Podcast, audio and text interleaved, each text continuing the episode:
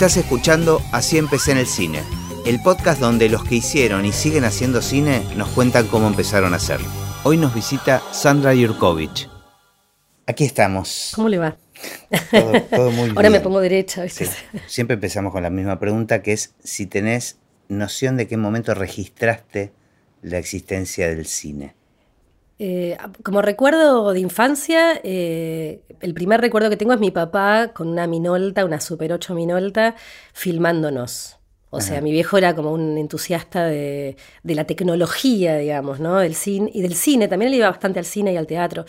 Lo- Los dos, mis viejos, en general, eran como no eran gente de la cultura en general, no intelectuales, pero eran gente de clase media que gustaba mucho la cultura, que, que nos llevaban al teatro, nos llevaban a escuchar a Lelutier. Y mi viejo tenía su minolta, que yo recuerdo, éramos muy chiquitos, yo tenía dos años, ponele, y ya tengo registro de mí del Super 8. Y, y tenía un tío que aparte nos sacaba fotos y proyectaba las diapositivas. No, no eran papel, sino que eran diapositivas. Entonces nos juntábamos mucho la familia en el piso del living a proyectar diapositivas y a proyectar eh, las películas de mi papá, que también las, las montaba además. No es que Tenía- así como te- estaba las dejaba. tenía la moviolita. Tenía la moviolita, pegaba. o sea, se daba ese gusto. Él era un comerciante, fabricante de muebles. Esa es la primera como el primer recuerdo muy cercano. Y después el cine. Nosotros íbamos mucho al cine. O sea, me acuerdo los sábados o domingos a la tarde, Coglan, este, y teníamos el Cine General Paz. Y había tres películas a la tarde y nos metíamos por ahí toda la tarde a ver películas, cualquier película. Mucho de cowboys, mucho de lo que había disfrutábamos mucho de ir al cine. A mí me encantaba, o sea, me gustaba, me, me- me podía meter dentro de un cine y no salir durante cuatro horas, ¿no? Era así un gusto. Y sí, muy de la mano de mi viejo. Mira. Sí, es que loco, porque él no era del cine, pero él me llevaba al cine. Bueno, pero el cine era importante para él. O sea, Sí. estaba pensando dos cosas. Si te filmaba, vos tenés registro de que te filmaba con la Super 8 cuando tenías dos años. De todos modos, cuando volvía a la película revelada ya tenías como seis. No tanto, no tanto porque él se ocupaba realmente, porque era, era como un, un- un evento familiar, no sé cómo decirte. No es que tardaba mucho, él lo hacía al toque. No, no, el revelado, porque te acuerdas Ah, que el había- revelado tardaba un montón, sí. No Había- seis años, pero ponele era seis meses después. Suponete que nos íbamos de vacaciones y él filmaba, y en el invierno nos juntábamos todos adentro de la casa a ver las pelis. ¿no? cual. No, aparte, me identifico mucho porque con mi papá era lo mismo. Ajá. Y, y mi papá era fabricante de colchones. O sea, Mirá. estaba ahí. Bueno, ahí. por ahí mi papá le compraba goma espuma. a tu Seguramente, viejo. O sea, seguramente. Pero tu viejo hacía como un registro familiar, no era, no era que no se armaban ficciones ni. No, no armaba ficciones, pero por ejemplo recuerdo un viaje a Madryn, a. Puerto Madryn, todo el sur, que en ese momento era la nada total, y era carpa y casa rodante, con otra familia que le decíamos los Pepes, porque Pepe era el, el padre de la familia. Y ahí en, esa, en ese viaje mi viejo empezó a hacer como papelitos con títulos, con dibujitos, eh, que decía, bueno, y ahora los Pepes no sé qué, y entonces eh, ya había como un relato, ¿viste? Claro, era, Eso- o sea, titulaba, digamos. eh, titulaba, era como un ponía con zócalo. capítulos, exacto. Una cosa rara, pero que empezó acá a tener algo así. Ajá. No, nunca hicimos ninguna ficción. No se le ocurrió, me parece. Pero vos sí te afectaba de alguna manera el hecho, eso, la presencia de la cámara y el momento de filmar. La magia, la magia que resultaba estar haciendo algo y después verlo proyectado y que eso tenía un correlato con lo que habíamos vivido y, y que se parecía al cine además, con esa fantasía que era el cine. Para mí el, ci- el cine siempre fue magia, siempre me transportó a, a otros mundos, como que soy una espectadora infantil yo, básicamente, ¿eh? no, no tengo como, o sea, me encantan mm, cine de los mejores ci- cineastas del mundo y no sé qué, pero yo disfruto, por ejemplo, de la ciencia ficción, de la fantasía, de ver una película fantasía, por ejemplo, o sea, soy más como niña en ese sentido, niña adolescente, ¿no? Eso, el mundo de la fantasía, de volar, de imaginar otro mundo, de salir de acá, ¿no? ¿Y podés relacionar de alguna manera ese, ese cine que veías de chica o ese cine que se hacía en tu casa, aunque sea como registro familiar, con lo que terminaste dedicándote? No sé muy bien, la verdad que no sé muy bien. Me parece que sí despertaba mi imaginación, o sea, tenía como las posibilidades que tenía el mundo.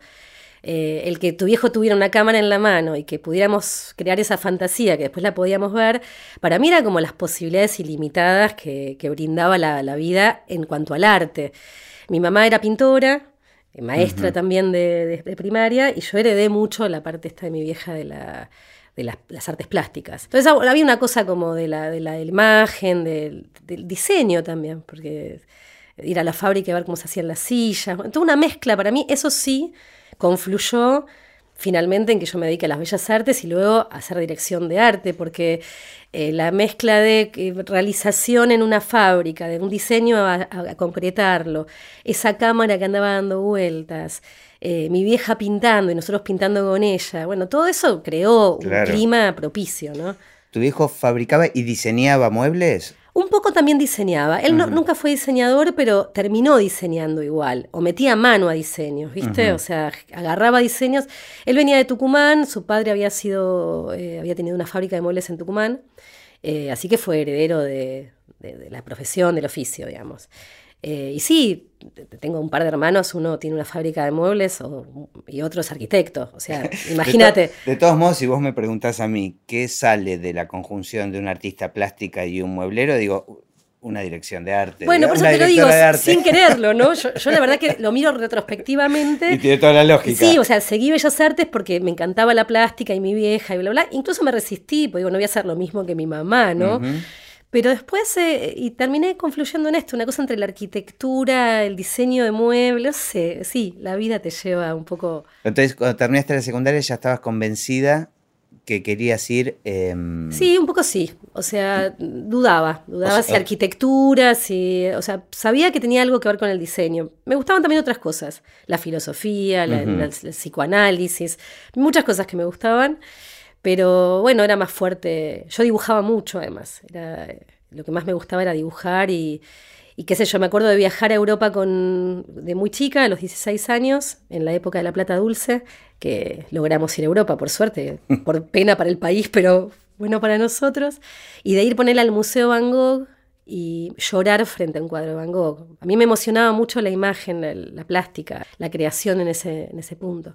Y terminé el secundario y dudaba un poco, pero bueno, me entré a Bellas Artes y creo que fue una decisión maravillosa porque todo me gustaba de Bellas Artes. Todo. 83, ¿no? Parte. claro, todo. Fin de la, de la dictadura. De la dictadura, ¿no? Una, una adolescencia muy, muy represiva y de golpe destape cultural y todo lo demás fue muy hermoso. ¿Y había eh, como especialidades, existía, eh, digamos, la especialidad de dirección de arte dentro de Bellas Artes? No, no, existía ni, y, ahora hasta hace dos años no existía. O sea, ah. quiero decir, la ENERC abrió hace muy poquito la, la especialización que dirige Margarita Yusid. Pero no existía ninguna, ninguna carrera, no existía como por ahí en, El Salvador tenían como una visión de lo que era el cine, pero no, no una especialidad en sí. No hay una, un título de director de arte. Recién ahora, en la ENERC tenés esa especialización, que son tres años, viste cómo es la ENERC, y eh, como hay fotografía, hay también... Eh, no sabía, no sabía que no existía como carrera. No, no existe, no existe y no existe en muchos lugares del mundo además. Lo que hay es una formación plástica o una formación arquitectónica o una formación del cine. Eh, yo vengo de la plástica. Después hay directores de arte que vienen de, qué sé yo, hasta hay gente que no tiene nada que ver ni con el cine ni con nada. Eh, no, en general los directores de arte nos formamos eh, haciendo, leyendo, estudiando, formándonos autogestivamente, ¿no? Y van llegando al cine. Y vamos llegando al cine, sí, sí, yo también, yo fui llegando, no es que sabía que quería hacer cine. Yo quería ser pintora, qué sé yo. Este, como todos los que hacen este, bellas, artes. Sí, o docente, porque también la parte docente en mí es muy, muy importante. Yo doy clases desde muy jovencita y sigo dando clases hoy y me encanta. ¿Y eso lo hacías en paralelo mientras estudiabas? Tengo, tuve taller de plástica para niños y adolescentes desde que yo tenía 19 años. Eh, di clases de plástica. digamos, viví de eso. Eh, me fui a vivir sola gracias a eso y tenía mi taller de plástica y me iba muy bien. Siempre me gustó la docencia. Había estudiado pedagogía en Bellas Artes, todo, digo, pero me gustó mucho. Y hoy me sigue gustando. Empecé a, después me pasé a la dirección de arte, pero... Quisiera ver cómo fuimos llegando a ese lugar, digamos. Mira, di clase, o sea, tuve una institución educativa durante casi 10 años, en los 80, hasta el 92, eh, que era un lugar de de aprendizaje colectivo, éramos una cooperativa de trabajo, éramos muy jóvenes, pensaba que yo empecé a los 19 y a los 21, 22 yo tenía 40 alumnos en el taller, o sea, era, nos iba muy bien, nos iba muy bien y lo hacíamos muy seriamente. No dormíamos, laburábamos un montón. Y mm, di clases muchos años ahí, nos formamos mucho con gente en ese lugar, eh, amiga bailarina, mi, el que fue luego mi marido que estudiaba en Avellaneda Cine, entonces teníamos un montón de amigos del cine también. Empieza a aparecer la conexión. Exacto, la conexión. Amigos músicos que les hacíamos videoclips, entonces yo empiezo a trabajar como dentro de un videoclip o de una horita de teatro, una hora de danza, haciendo algo escénico, diseño de escenografía, diseño de vestuario. Esto te estoy hablando de los 20 años, ¿no? Y todo eso fue muy formativo, básicamente muy formativo, hicimos muchas cosas.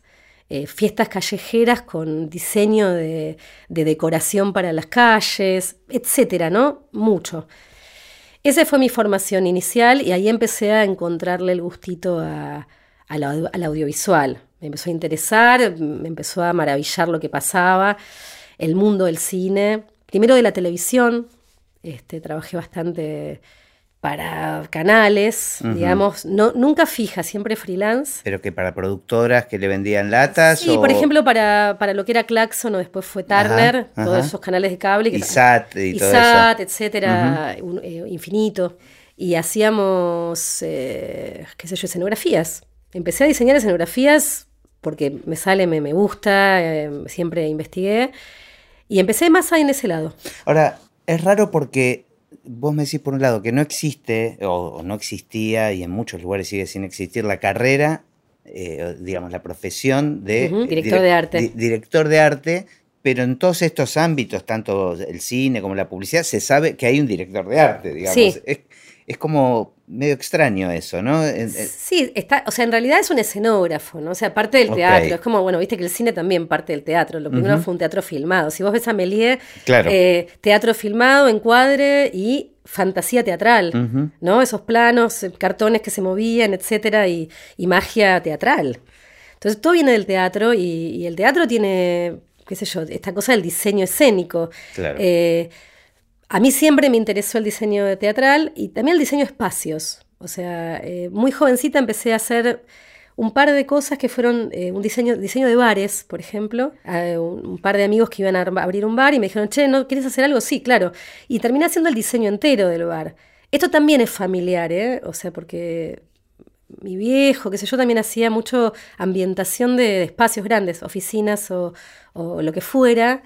Como parte de su trabajo. Como parte de su laburo, ¿no? Ambientaciones.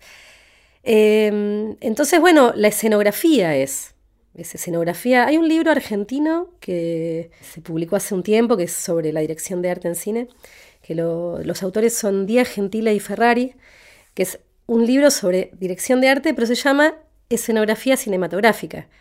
No se llama dirección de arte. Entonces ahí tenés, ¿no? Es como nosotros venimos del teatro. Claro del diseño de espacios. Y luego es la cámara adelante, no el encuadre. Pero finalmente termina siendo el espacio tridimensional el que laburamos. O sea, hacemos el diseño acá, en un espacio tridimensional. Sí, pero en conjunto con otras áreas, ¿no? Digamos, o sea, tiene que estar hablado el tema con fotografía, con vestuario, con, digamos...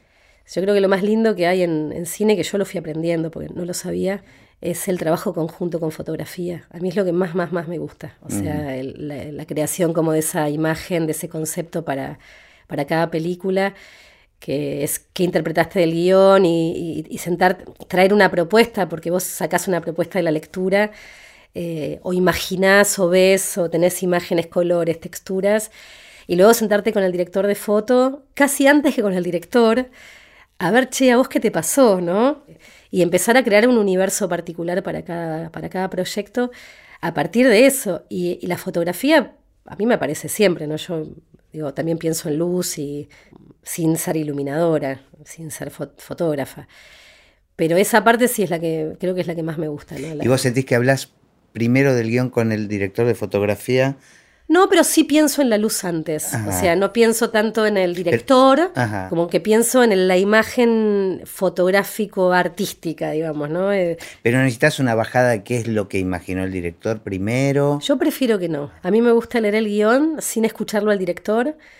Eh, y después reunirme con el director o con la directora para, para ahí sí escuchar al director y yo hacer la devolución, ¿no? Porque el director también espera que uno haga una devolución de ese guion. ¿Cómo lo viste? ¿Qué pensaste? ¿Cómo, ¿Qué imaginaste?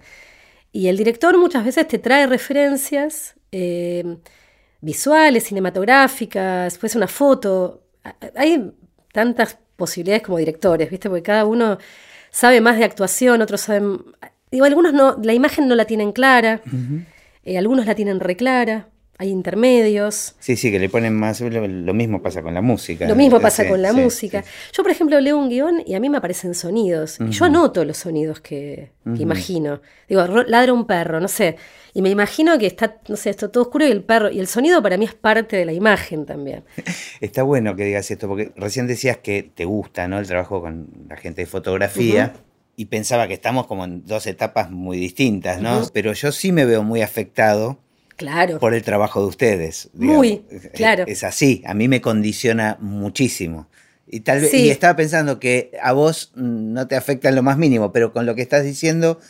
Bueno, sería genial que sí, en verdad, ¿no? Porque si uno tuviese, por ejemplo, la, digamos, empezando con esta devolución que hay con el director, que uno llega con una, una pequeña propuesta inicial, que es muy conceptual, que todavía no sabes de dónde te vas a agarrar, qué sé yo, y digo, no, no sabes de qué locaciones, pero podés decir un estilo, no sé.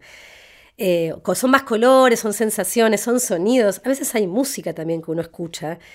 Y estaría buenísimo que el director te diga, bueno, mira, esta película vamos a usar música eh, clásica o vamos a usar chacareras, porque cambiaría muchísimo el diseño de imagen. Sí, o, más allá de lo que se vaya a usar, hablar de sensaciones, digamos, con los mismos recursos que, habla alguien que no entiende nada de imagen o de... me pasa lo mismo a veces con, director eh, o, directora que no, sabe mucho de música, pero me habla de, emociones y de sensaciones. Exacto. Estaría muy bueno tener esa charla entre músicos y dirección de arte, por ejemplo. Sería hermoso. me, parece que todos deberían, de hecho, hay lecturas de guion, hay momentos donde estamos todos antes de un rodaje, pero tal vez no se conversa tanto de estas cosas. Yo creo que el lugar donde, de la dirección de arte, donde es más cercano a eso es en los videoclips. Claro. Que vos te agarrás de la música, incluso cuando decís, bueno, hay una letra, pero si no hubiese una letra y fuera solo música, la dirección de arte existe en los clips. Entonces, bueno, ahí es donde más nos pegamos, ¿no? La música con la dirección de arte, donde la música es como el, protagonista de, la imagen. Tal vez estamos cambiando la historia de hacer cine. estamos proponiendo un sistema de pero sí tengo, tengo la idea de que yo escucho cosas. Escucho cosas y, y las transmito y cada vez más porque, bueno, al principio uno es muy tímido cuando Obvio. Cuando en los primeros laburos o qué sé yo, y después cuando ya ganas un poco de confianza o tenés experiencia, ya conoces tu propio mecanismo de trabajo y sabes un poco cómo hasta dónde podés llegar, porque también es, muy delicado el laburo. Sin dudas. Es muy psicológico, quiero decir. Uno tiene que interpretar no solo un guion o una historia o una narrativa, sino que tenés que interpretar un director. Eh, y es como, es re delicado. A mí me encanta eh, siempre como empezar a entender quién es el otro, hasta dónde vamos a llegar, qué cosa sí, qué cosa no, ¿viste? Eh, Coincido plenamente, es eso, es encontrar la conexión con el otro para poder crear en conjunto, en definitiva, y tratar de encontrar esa visión que tuvo el otro. Exacto, igual si visión o sonido, ¿no? Pero sí. Que, es lo más lindo de todo. Por eso te decía, para mí foto, dirección y arte somos como una tríada que es creación de imagen. Claro. Después, por supuesto, está el sonido y está, hay un montón de... Pero es esa primera parte que es tal vez un porcentaje mínimo del trabajo que hacemos, no sé, un 5%. Pero afecta a todo. Que es la decisión estética y después es solo trabajar.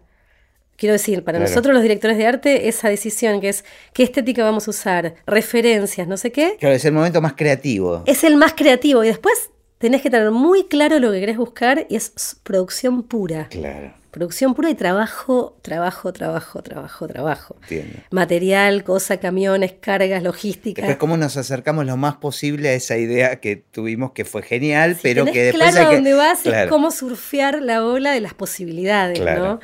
Es así, qué sé yo. ¿Y con vestuario? Y vestuario es parte de arte. Ah, directamente. es parte, no, por lo menos es parte de una bajada inicial estética. En general, el trabajo con vestuario, eh, yo lo que hago es, me encanta trabajar con vestuaristas que tengan muy claro su trabajo y que puedan laburar independientemente, porque es, simplemente una, una, bajada de línea inicial de lo que se decidió con art, con fotografía y con dirección. Eh, y después texturas, colores, eh, contrastes, luz, sombra, etcétera, que es básico. ¿no? Es como decir punto y línea, ¿no? Después el vestuarista hace su propuesta también, dentro de esta bajada de línea general. Hace su propuesta de referencias, de fotografías, bla, bla, bla, bla, ¿no? Y figurines y cosas. Pero en general parte de esta primera impresión estética y, es la misma relación con arte en general, que después es no solamente vestuario, sino también efectos o lo que fuera, general. Y después el vestuarista o la vestuarista trabaja con sus propias referencias y trabaja mucho en relación al director también. O sea, vestuario trabaja mucho en relación al director, no solo con el director de arte. Y a veces eh, hay que correrse ese lugar como director de arte. Tenés que correrte de, las decisiones más cercanas al, actor, cómo le queda el vestuario, qué zapato, cómo le queda la ropa, el, tamaño, el, el, talle, la textura, porque ahí está el actor, Claro. Que, también crea personaje, que también trae ideas, el vestuarista y el director. Entonces el director de arte es una cuarta opinión. Sí, igual hablo desde el desconocimiento absoluto, ¿eh? pero intuyo que el, tema de colores o... Sí, por eso, idea inicial. Nosotros bajamos una, bajada inicial de cómo va a ser la, la figura y el fondo, por ejemplo, ¿no? Es decir, bueno, este espacio es azul y marrón, ponele. Textura de madera es del 40. Bueno, el vestuario va a ser del 40, salvo que el guion diga lo contrario, ¿cómo hacemos si la figura que es el personaje va a estar despegado o se va a emparentar con el lugar? O, y trabajamos mucho eso en relación al cuadro, ¿no? al, encuadre y a esa figura y ese fondo que van a cómo realzar la figura, cómo va a estar emparentada, cómo no, cómo se va a despegar, si el director quiere que suceda otra cosa, que sea etérea, que sea, o sea, todas las emociones que transmite un personaje. Eso es lo que elaboramos más que es conceptual también. Después el vestuarista se ocupa de, desarrollar, digamos, ¿no? Que, compra, que alquila, o sea, eso yo no estoy. Claro. Solo veo. Claro, claro. Y digo, che, no me gusta o me gusta o me parece que no. Ahí uno interviene más donde su área se puede ver afectada con alguna decisión. Este, sí. Me imagino también con sonido, ¿no? Con el sonido directo también. El tema de ambientación tiene que tener muchas cosas en cuenta. Mucho. Eh, eh, las telas que hacen ruido, o sea, hay muchas veces que yo descarto telas porque sé que, ya sé que tengo que cuidar a sonido y lo que, los elementos sobre las mesas, los tacos, las mesas que se corren, las sillas, todo tiene relación con sonido. Eh, incluso entras a una locación, que muchas veces a sonido no se lo llaman para ir a las locaciones, a los scouting, si lo sé, y yo presto atención a eso. Digo, che, acá hay una avenida, podemos poner cortinados, pero llamen a sonido, ¿no? Como que ya sabemos. O pisos huecos, si es de época y todos usan tacos. Eh. Sí. ¿Y qué vas a poner si pones alfombra o no? Si tenés presupuesto para poner alfombra o no. Claro, también. Que también es otro tema, ¿no? Nos colgamos hablando, pero ¿cómo llegaste a tu primer película?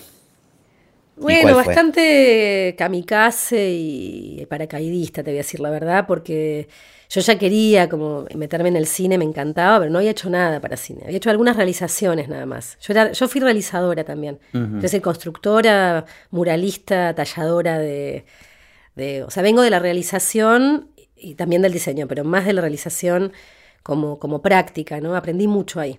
Y mm, venía haciendo bastante televisión y bueno, un poco ahí trabajando con, el que fue el padre de mis hijos y, con Secchi, con un montón de gente que daba vueltas por ahí, pero cine no había hecho nunca.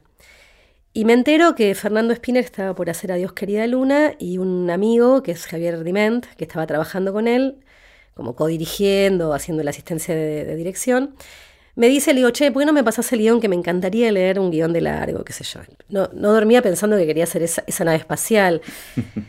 Y fue tan así que un día me lo encuentro a Fernando en una fiesta, creo que fue en una fiesta, pero no me acuerdo dónde, y le digo, che, yo quiero hacer esa nave espacial.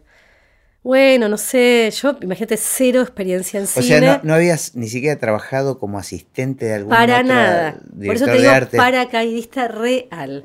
Nunca había estado ni de asistente, ni de nada, ni de ambientadora. Había hecho realizaciones. Había estado en un rodaje mirando. Y que, que sí, que no, que, no, que sí, que no. Y bueno, Fernando en un momento Javier Dimente le dice a Fer, ¿por qué no tenemos una charla con, Sandra? Porque no tenían un mango además. Y yo venía mucho de realizar, de hacer diseño, y eso sí lo tenía claro. Bueno, se juntaron un poco tus ganas con un contexto y con, un momento y unas necesidades, ¿no? Con esas cosas, sí. eso, es como una energía medio extraña. Y al mismo tiempo también yo había como juntado mucha experiencia, por otro lado, que no era el cine, en el audiovisual, haciendo muchas cosas, realmente muchas cosas. O sea, no paraba de trabajar. No, pero además con una película que requería mucho, Mucho, de dirección de arte. A mí me fascinó. Y yo dije, yo voy a hacer esa. Nunca creí que no la podía hacer. También yo soy medio kamikaze en ese sentido, o omnipotente, no tengo idea. Creo que hay una cuota de eso también para poder hacer cine. Yo creo que de eh, inflar el ego un rato. Y, en cualquier actividad artística tiene que ser así, es, tiene que ser es así. imprescindible. Y bueno, tuvimos, yo en ese momento tenía una socia, eh, Paula Macione, que después se fue a vivir al sur, y fuimos juntas a la reunión, pues nosotras veníamos trabajando juntas, y fue hermosa la reunión, tiramos millones de ideas, pues teníamos muchas ideas para hacer esa nave espacial, con poco dinero. Y bueno, Fernando quedó muy entusiasmado, nosotras salimos muy contentas, y mi socia me dice, mira Sandra, lo que pasa es que yo me voy a vivir al sur. Le Digo, ¿cómo te vas a ir a vivir al sur ahora? ¿Me vas a dejar ahora sola? Y se fue a vivir a Bariloche tras un amor que tenía. Y entonces Fernando me dice, ¿pero vas a poder sola? Le digo, sí, yo puedo sola.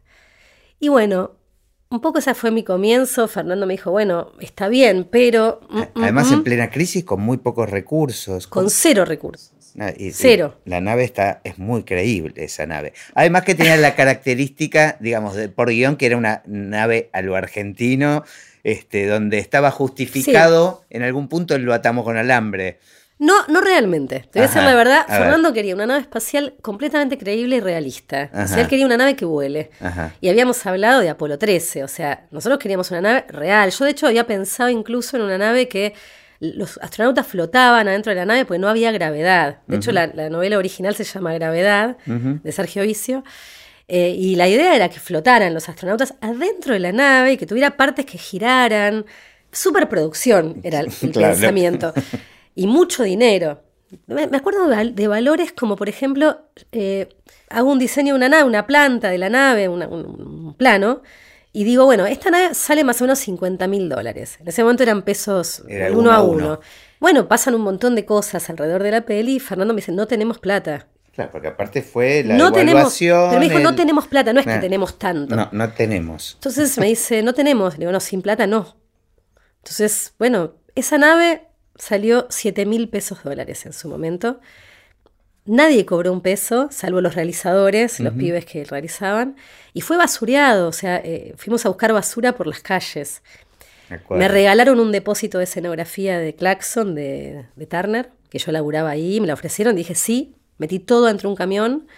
¿Y qué eh, era? ¿Era de escenografías de Eran qué? tapones, bastidores, pedazos de cosas, eh, qué sé yo, puertas, eh, piso, alfombras, no sé. Yo todo iba a servir, ¿viste? Ajá. Y bueno, fue un laburo muy kamikaze, te digo la verdad, yo creo que no dormí tres meses. ¿Y dónde se montó? Eso se montó en, eh, a ver, yo hice el diseño del- del- de la nave, in- interior primero. Fue raro, porque yo empecé haciendo el diseño primero por dentro y el exterior de la nave tuvo que ver con el diseño interior. Claro, porque lo que se ve es como una nave chica, pero con varias partes. Tiene muchas partes, tenía que tener una cocina, una nave central o sala de comandos, Sí. una habitación, una sala de máquinas, tenía que tener una sala de salida. Todo eso tenía que tener y un pasillo, un, Mm. un- un pasillo comunicante. Y en, el pla- en la planta yo diseñé una nave de 20 metros de largo. Es muy grande para una escenografía, Claro. pero también sucedía todo dentro de la nave. Eran cuatro semanas de rodaje dentro de una nave. Tenía que ser grande. Entonces hice el diseño interior y con todos estos pedazos de cosas eh, logramos armar como un rompecabezas con una estructura eh, metálica y empezar a cubrirla. Y lavarropas viejos y computadoras viejas y pedazos. Un... Me acuerdo que me fui al Cotolengo de Norione y encontré una máquina odontológica antigua que fue la máquina de la, de la cocina de la nave. La pintamos de plateado. O sea, claro, ¿entendés? Pero históricamente todo lo relacionado con naves espaciales en el cine siempre tiene que ver con algo medio retro también, ¿no? Y con bueno, algo... no nos quedó otra. Claro. No nos quedó otra. O sea, tuvo que ser retro. Ajá. Pero sí con lo que Fernando me insistió mucho y me, como que me, me llevó a que yo me rompiera el coco, que sea una nave elegante, que sea prolija. Porque claro, ya que no podíamos hacer algo tecnológico como queríamos, que no sea todo por dos pesos. Un poco la- la- la- el, el concepto era, ya el guion es bizarro y, y los diálogos y todo, que la nave sea prolija, Claro, que sea sea eh, Increíble. creíble y que sea militar. Entonces, bueno, yo dije, bueno, paleta de color, una paleta gris, todo grises. ¿no? Y muy clarito y muy prolijo y qué sé yo. Fue dificilísimo porque no teníamos dinero, entonces era pintar todos los días el piso con látex. Y, el tema del, astronauta, del traje, ¿eso fue tarea tuya o fue de vestuario? Bueno, no, fue tarea de todos. La verdad que fue tarea de todos. Estaba ahí Ricky Casali, que, que no era vestuarista de cine tampoco, eh, y que él hizo un mameluco blanco. Claro, cuando lo vimos dijimos, le falta todo. Claro. Le falta todo. Nos salvó y nos mató el 2001, el 19 de diciembre, ¿no? O sea que fue finalizar toda la parte de adentro de la nave, que ya no había plata ni para comprar la gotita para pegar una, perilla. El país se caía a pedazos y nosotros teníamos, terminábamos el 18 de diciembre de filmar todo el interior de la nave y pasábamos a lo que era el croma de los astronautas flotando en el espacio, con arneses y qué sé yo. No estaba el traje astronauta, no lo habíamos terminado porque no había plata, porque no había tiempo, porque era todo muy precario. Las salidas tenían que ser de a uno porque era un, solo había un solo traje. No, perdón, era había dos mamelucos. Un mameluco talle Goiti y un mameluco, talle Fletchner. Claro. Todo lo demás era el chaleco, lo, el casco, todo era igual. El casco no tenía ventilación, porque era una cosa de acrílico. Eso que, se empañaba todo el tiempo. O sea, pero, no estaba, pero estaba bueno, era muy creíble ese casco. ¿Cómo, cómo... Bueno, por eso te digo, empezamos a trabajar sobre eso, nos salvó un poco el, el 19 de diciembre, porque después tuvimos, siete meses después, continuamos el rodaje y tuvimos tiempo de, mejorarlo. Lo salvó en el sentido del tiempo, digamos. Porque pudimos dedicarle más tiempo y hubo un poquito más de dinero después con, el tiempo. Yo compré una esfera de acrílico con un agujero abajo, que era carísima en ese momento, era como el gasto. Era una pecera, ¿qué era? Era como una, una esfera de acrílico. Este, una había. Y empezamos a hacerle todo con tiras de telgopor, con masilla. Fue un laburo entre arte, vestuario efectos especiales y entre todos armamos el traje. Yo me acuerdo que iba por la calle y de golpe vi, ¿viste esos telgopores que son para eh, transportar heladeras o lavarropas? Y vi dos telgopores y me encantaron y dije, esta es la mochila del traje astronauta. Y fue la mochila del traje astronauta. Estaba perfectamente. le agregué unos tubos, eso después tuvo efectos que salió un mito, ¿entendés? Propulsores. Así fue toda la película. Bueno, fue mi primera peli y la verdad que a, mí me, enseñó todo. Yo me acuerdo, Ana Peterbar era asistente de dirección, uno de sus primeros trabajos también, y ella me enseñó dónde pararme, cómo mirar el monitor, ¿entendés? Creo que todos aprendimos ahí. Estaba Beisa, fue su primera película como director de foto también. Eh, fue una peli, primera experiencia para muchos. Sí, sí, bueno, para mí también. Para vos también. Eh, y, sufrida primera experiencia, ¿no? O sea, digo, no, no fue como feliz solamente, o sea, divino, pero qué sufrimiento, ¿no? Sí, yo, yo la agarré ya terminada, ya estaba editada y Fernando estaba muy desorientado con el tema de la música pero ya había entrado al Festival de Mar del Plata y, le, y querían que abra, creo que el festival, o cierre, no me acuerdo. Y faltaban dos meses. Y la, película necesitaba música de punta a punta. Así que fue un verano, porque en esa época el Festival de Mar del Plata creo que era en marzo. Era en marzo, sí. Y creo que me la dieron en los primeros días de enero.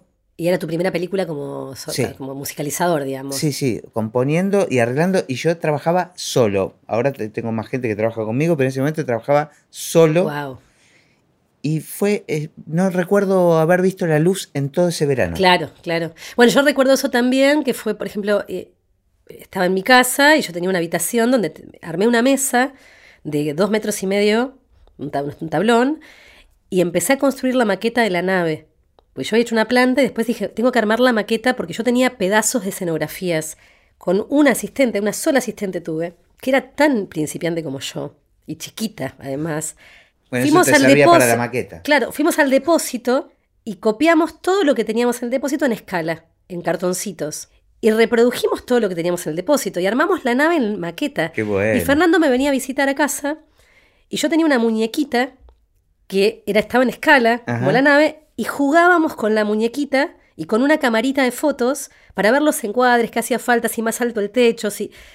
¿Entendés? O sea, ¿La guardaste esa maqueta? no, porque esa maqueta fue al realizador, que es un amigo que vive en, cerca del Mercado Central, y toda esta nave se armó por pedazos adentro del, taller. Fue, se hizo todo en taller, digamos.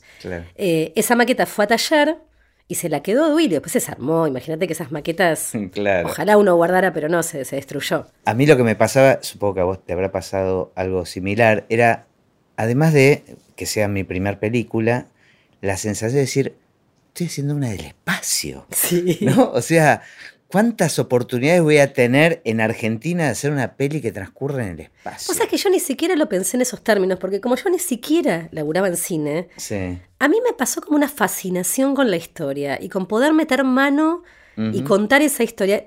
Algo me pasó ahí con la lectura de ese guion y con...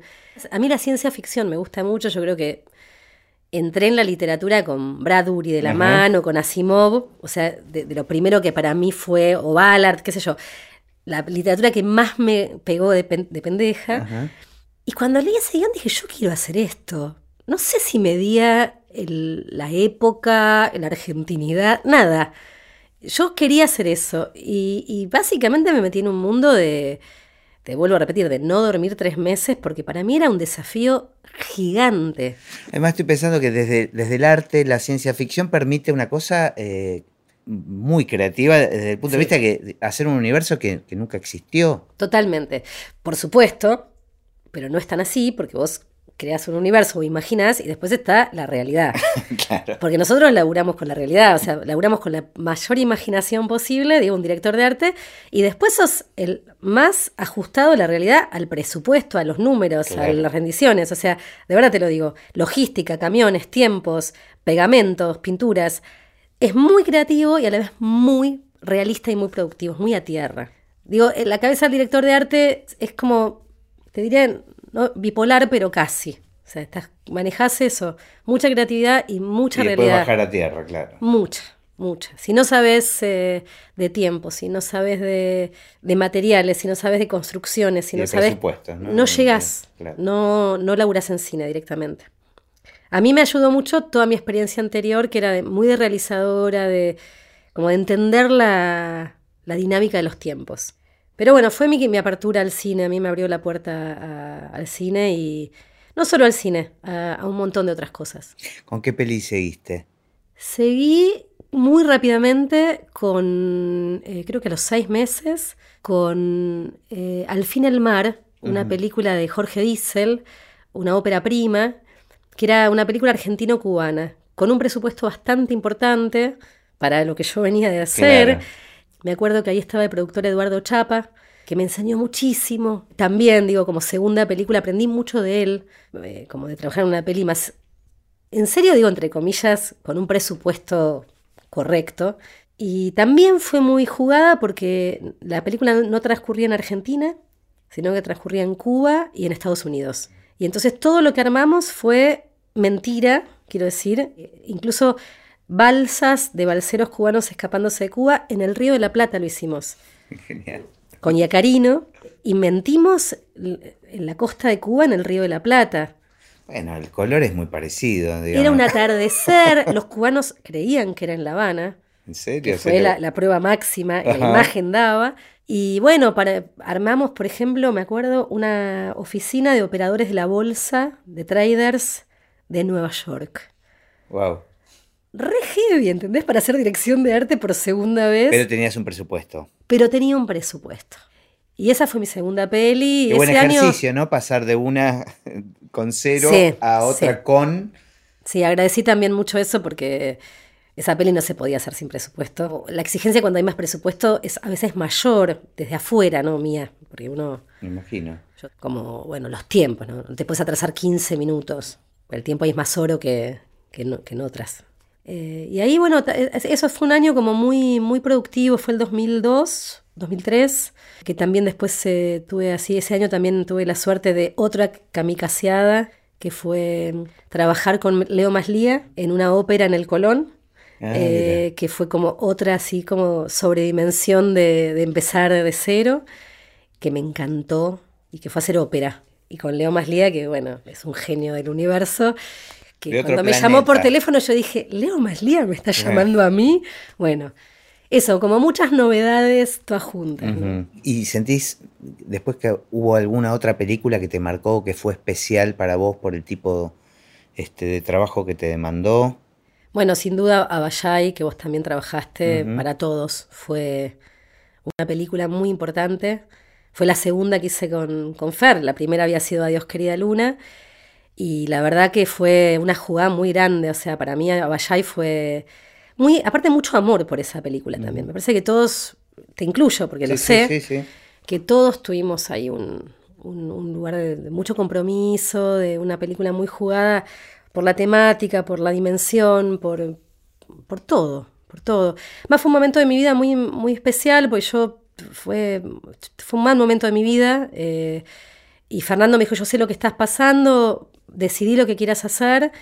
Y para mí irme a filmar al norte, que además mis padres son tucumanos y yo conocía mucho el norte, y dejar a mis hijos acá en una situación complicada fue muy difícil. Y también en ese momento eh, se, me, se, me, apareció la, la, decisión de si seguía o no haciendo cine. Como, bueno, claro, estaba en un momento de Como vida freelance aparte. Yo tenía que seguir sosteniendo a mi familia sola y qué sé yo. Y que es muy difícil en este medio. Muy difícil porque dependés mucho de, del, trabajo ajeno también, ¿viste? Y yo nunca tuve trabajo fijo además. Y bueno, fue como una, prueba de fuego también. Que funcionó. Que funcionó muy bien eh, y que además agradezco haberlo hecho. Y bueno, entonces, bueno, ahí también Fernando Spinner es como un, personaje, junto con Javi Diment, también como esa dupla para mí fueron los que me introdujeron en el cine. Sigo trabajando con, ellos, con, con, Javi en todas sus pelis. Em, y aprendí mucho, yo aprendí mucho haciendo, la verdad. Y después leyendo. Y también dando clases aprendí mucho. ¿Y ahora estás dando clases de dirección de arte?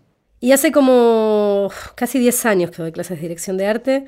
Me llamaron una primera vez en el Festival de, de, Cine Independiente de Mar del Plata. Me llamaron para dar una charla. Y yo había hecho dos películas nada más. Me invitaron, qué sé yo, no sé, fue así. Y di una charla de cómo habíamos hecho Adiós querida Luna. Simplemente eso.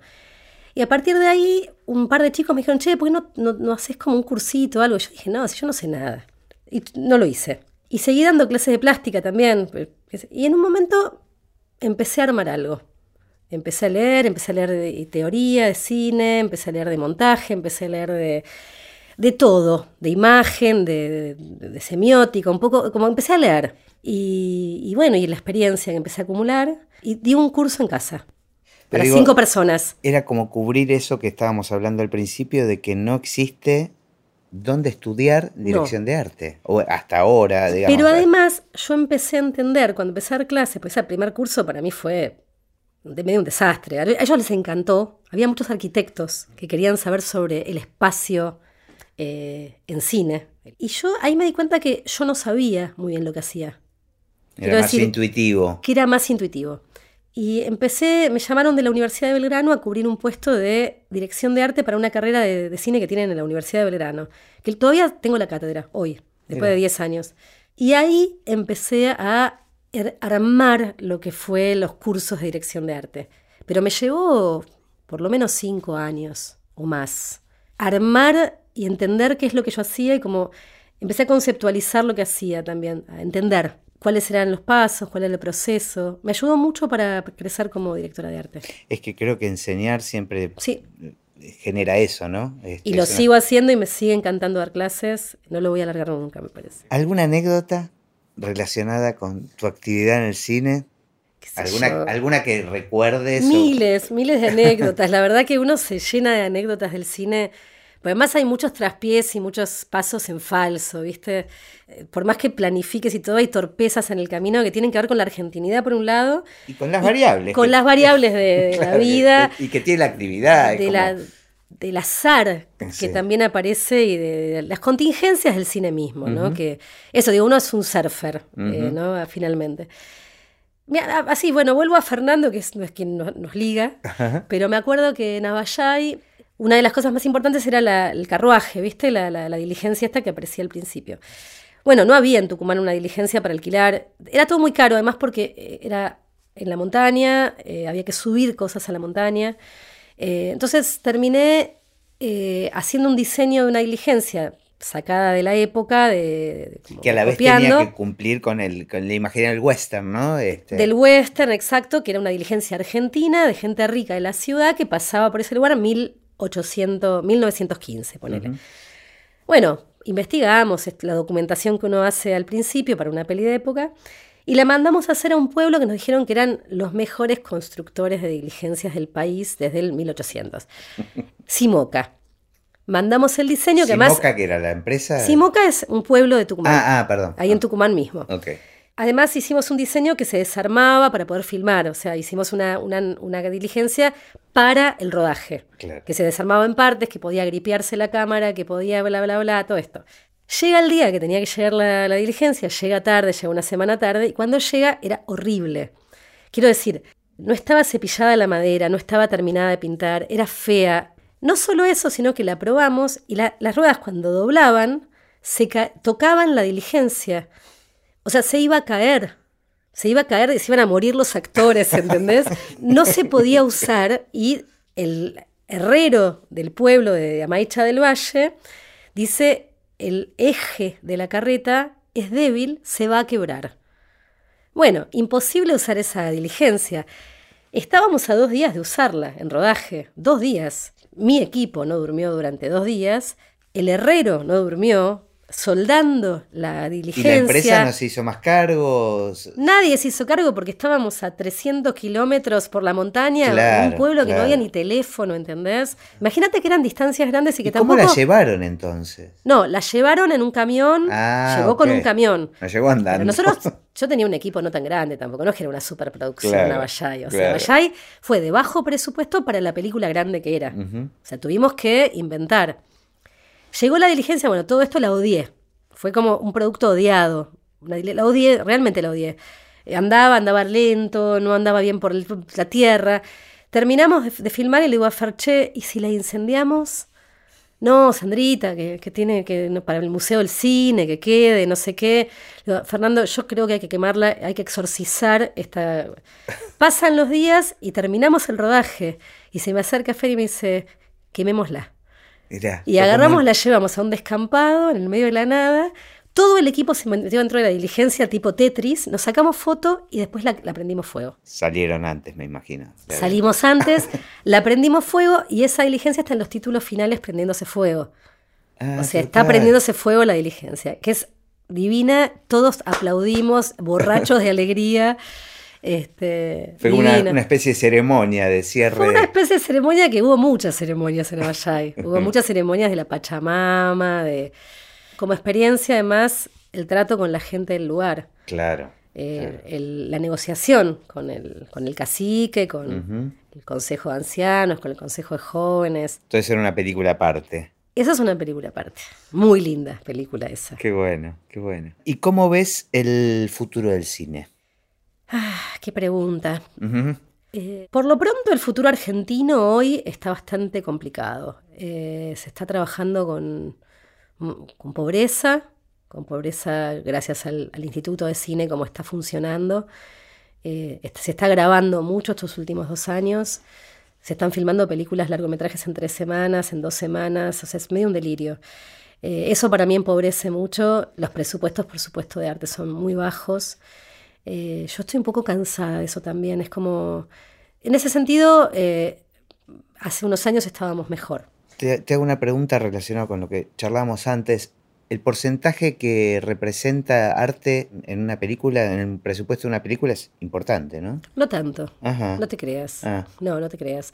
Depende de qué película también. O sea, eh, no, no, es, no, siempre los porcentajes son los mismos. Claro. no, pero no, hay, no, hay, un estándar, digamos. No, no hay un estándar. No hay un estándar. En general, lo, lo que es, equivocado es que nadie te llama para que hagas un presupuesto. Cuando se presenta una película linka o cuando se hace un presupuesto, no te llaman directamente. Dicen, esta película de arte sale tanto. Y nadie evalúa realmente el costo. Entonces, por ahí es una película de época del 40 y es el triple que una película actual. Porque obviamente tenés que generar, no sé, restyling de frentes de calles, eh, alquilar cosas, etcétera. Miles de etcéteras, gráficas. Entonces, eh, a veces te llegas a una película y te dicen, bueno, hay tanto para arte. Y vos le decís, no, pero no, no vamos a poder hacer esta película con este presupuesto.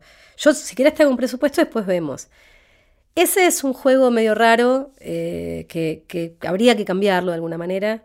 Yo muy pocas veces tuve la oportunidad de presentar carpetas al Inca trabajando en la presentación de la carpeta. Mm. donde vos haces un diseño de producción desde lo visual, donde podés diseñarlo y decir, bueno, con tanto dinero lo podemos hacer. Porque esos presupuestos lo arman los productores muchas veces sin no consultar. saben, pero sin no consultar, saben. Claro. O creen que saben también. Mm. Algunos saben, pero muchos no. O, o no cuentan, no sé, alquiler de autos de época, no sé qué decirte, pero son muchas las variables, muchas. Logística, camiones, arte, equipos, desarmes. Arte tiene muchos vericuetos, muchos vericuetos. Armado de locaciones avanzadas, desarme de locaciones. eh, a veces no se contempla todo eso. Y el futuro del cine, en ese sentido, lo veo difícil. Me parece que en cuanto a mi profesión, no ha cambiado mucho por más que avanzó la tecnología, por más que haya cromas, Ujú. de- donde hay croma, hay croma, pero también haces el diseño de lo que se va en el croma, en todo caso. Claro. Eh, pero nosotros seguimos trabajando mucho con la- los materiales, muy artesanal el trabajo. Papelados, pegamentos, eh, martillos, sierras. Se sigue trabajando mucho como se trabajaba en el teatro y en los comienzos del cine. Real, ¿eh? Claro. real. Podés usar más la luz, eh, más, más fácilmente dentro de la escenografía, pero si no, en general es muy Sí, sí. Y no sé, para mí el cine está buenísimo hoy poder hacer cine con cualquier cosa. Digo, que hay gente que hace cine con un celular. Para mí está bueno, yo no le pongo así como una objeción a eso, ¿no? Me parece que hay diferentes niveles de, producción y, y nada más, y que vamos a seguir haciendo cine. No, no creo que el cine se haya muerto, eso, eso creo. Ojalá que no. Ojalá que no. Ojalá que no. que- o por lo menos en nuestros tiempos. Seguir ¿no? contando historias Sí, sería sí, como, sí, es como una ¿no? como ser niños contando historias sería lo más lindo. Totalmente. Bueno, aprendí un montón, me encantó. Te enseñé un Este, poco vos, ahora vos me tenés que enseñar a mí. cuando hagas tu podcast, me Dale. invitas. Bueno, no, vos me tenés que enseñar ahora cómo se hace la música en una película. totalmente, totalmente. Bueno, gracias. Gracias, querido. Muy, muy, muy lindo.